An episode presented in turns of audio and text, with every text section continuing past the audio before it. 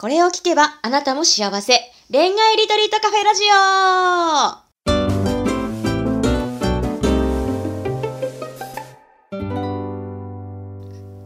こんばんは。ラジオパーソナリティのペクです。この番組は毎回アラサー女子の様々な恋のお悩みを一瞬で解決する魔法のラジオです。それでは、オールアバウト恋愛ガイドの久野浩二さん、ライフビジョンメッセンジャーのマリさん、本日もよろしくお願いします。はい、よろしくお願いします。お願いします。はい。まあ、先週ね、あの恋愛、あ、間違えた、失恋とか、あと結婚への執着を手放すっていうお話をして、で、マリさんのね、体験談ってどうだったんですか？ってところを聞こうと思ったんですが、ちょっとね、お時間足りなかったので、今日はマリさんにまずは伺っていきたいと思います。じゃあ、マリさん、そのね、大失恋の後に2回とも結婚する、まあ、タイミングというのがやってきたっていうお話だったんですけど、具体的にどんな感じだったんですかね、はいそうですね。なんか1回目の時も、めちゃめちゃ好きになるけど、うん、なんかあんまりいい人じゃないんだよね。自分がハマるから。で、失恋した後に、その時はね、なんか、振られるんだけど、まあ、両方振られたんだけど、振られるんだけど、自分の終わるタイミングで終わりたいっていうのを素直に話した。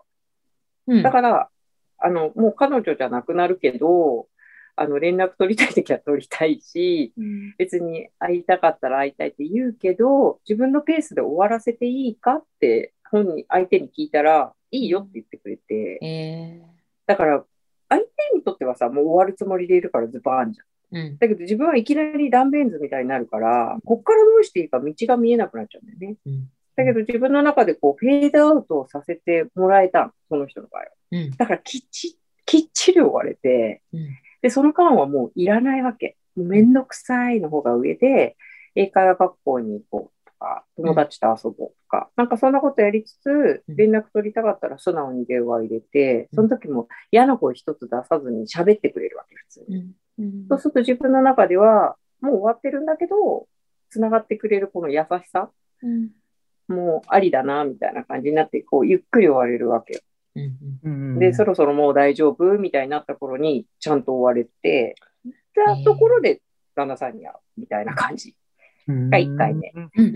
だからすごいいいフェードアウトをさせてくれる人だったのが良かったかなって思う。なんかやっぱこう、あれですよね、小泉さん、ぶっちぎられちゃった人の方が多分。そうそうそう。確かにね、今の話も聞いてて思うのが、あの、女性、要は、ほら、振られるって、まあ自分が振られる側の立場だとすると、なんか、バンってこう切られると、そこですごく、なんていうのかな、あの、先週、話した執着、うん、その相手に対する未練とか執着が、そのままこう、一緒についてきちゃう形なんでね。だから、ほら、もう当たり前だけど、あれじゃない？もううまくいかないな、いかないな、みたいな感じで思ってると、おそらく、なんていうのかな、こうね、自分の中でも整理していくじゃん。だからそれが多分フェードアウト型でしょ、うん、だけど、うん、自分はすごくうまくいってたつもりだったのに、なんか突然ね、違う人に取られちゃったとか、自分がね、えー、他に好きな人ができたって言われちゃったら、なんか自分の何があれだったのかっていうのがわかんない、答えをもらえないまんま、スポンってこういなくなっちゃうから、これはやっぱりもうもやもやしか残らないのと、後悔と、なんか、なんかいろんなものが多分入り混じって、うん、きっとね、なんか難しくなっちゃうっていうところだからね。うん、だから今のフェードアウト型っていうのは確かにすごい、この離婚も多分結構それに近いのかもしれないよね。なんかね、あの、うん。どうなんだろう。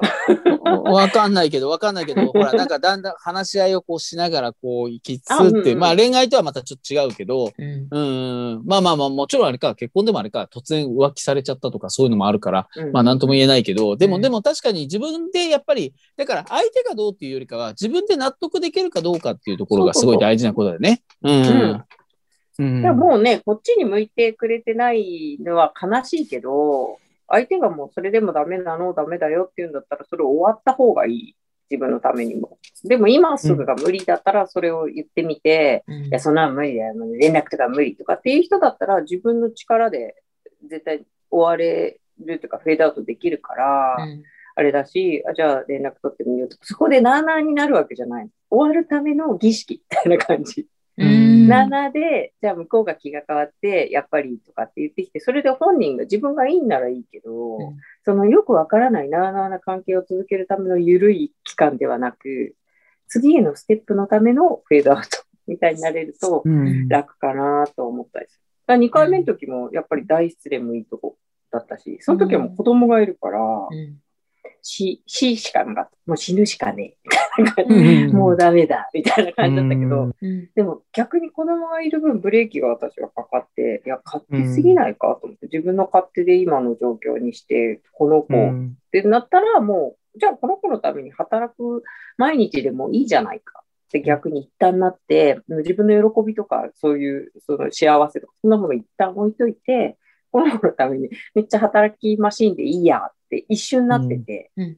でもやっぱり自分の中でもうね、い一旦死ぬしかないみたいな感覚になってると、這い上がるの結構大変だったんだけど、うん。その時に私の場合はすごいショックで友達が自殺してしまうといううん。ショックなことにちょっとあっうん。て、その時はまだコウジさんに会ってなくて、うん。で、その人のお通夜とコウジさんに会う日の日程と時間がバッチリ合っちゃって。うんで、その時仲良かった友達に、生きていくなら前向きな人と会わないと引っ張られちゃうよって言って、うんいいの？みたいなことを言ってくれた友達がいて、目が覚めて、生きたいか死にたいかってことじゃん。うんで、その時に私行きたいって思って、コウジさんに会いに行って、今に至る。だから救世主。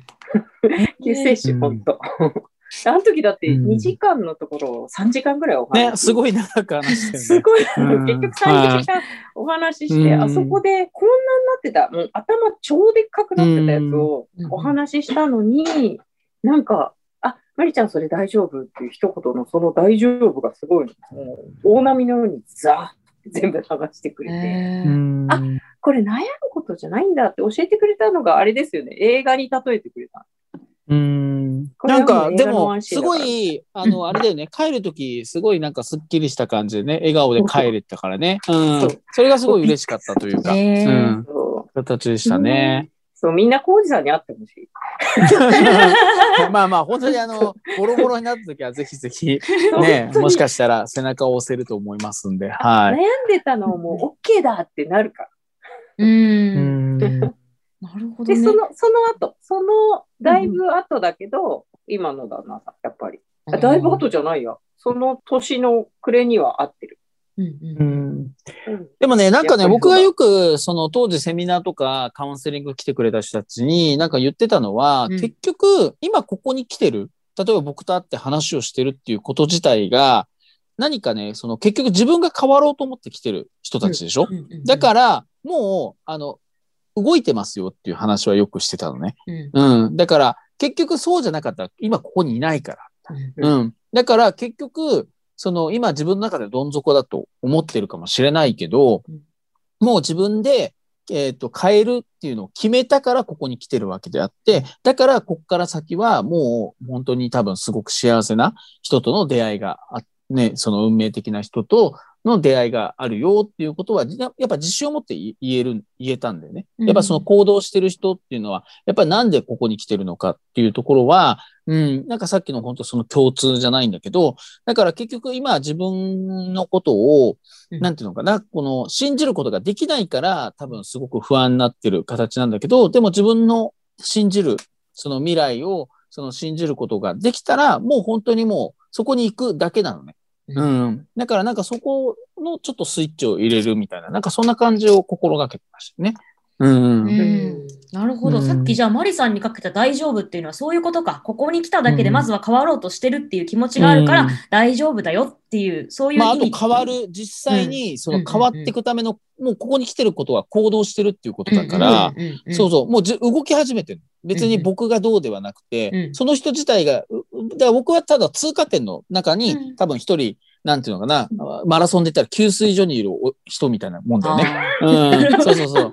うん。いい例え。そうそうそうん。でも走ってるのは本人だからさ。うんうん。別に僕が引っ張ってるわけじゃないから、うんだから自分がそこに走ってるところに、まあね、今、お水が欲しいっていう人にとっては多分僕が渡したらすごい効果があるわけでしょ？うん。うん。だからそういう、うん、そうそう、なんかそういうものだよね。でも実際やってるのは本人だから、うん、っていう形だと思うんですね。うん。私も恋愛とか結婚でコウジさんとこ行ったんじゃないの？うん。シングルマザーでうんうん。ヨガを使って仕事をするにはどうしたらいいかっていうコンサルで行ったの。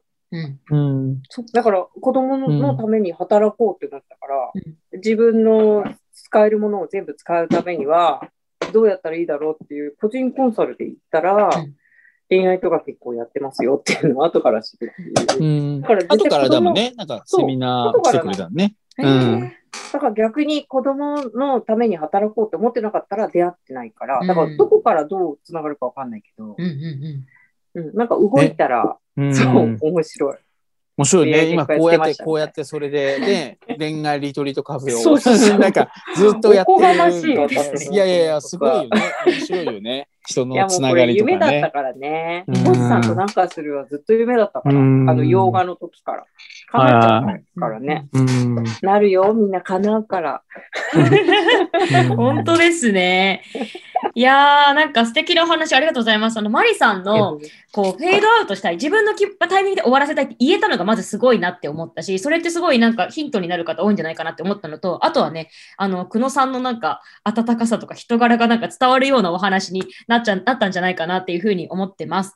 こんな感じで、あの、私たち毎週、毎週じゃない、毎月ですね。毎月ね、月末にお茶会やってて、本当こんな感じで、ゆるいんだけど、何かね、ちょっとこう、一歩背中を押せるような場所にしたいなって思ってるので、ぜひね、気になる方、遊びに来ていただきたいって思ってるのと、あとね、まあ、お茶会はいけないんだけど、なんか恋愛について相談したいってことがありましたら、アンケートフォームを番組概要欄に貼っておりますので、そこからぜひアクセスして、匿名なのでね、気軽にご相談いただけると嬉しいです。それでは、来週も楽しみにしていてください。ありがとうございますました。はい、ありがとうございました。ありがとうございました。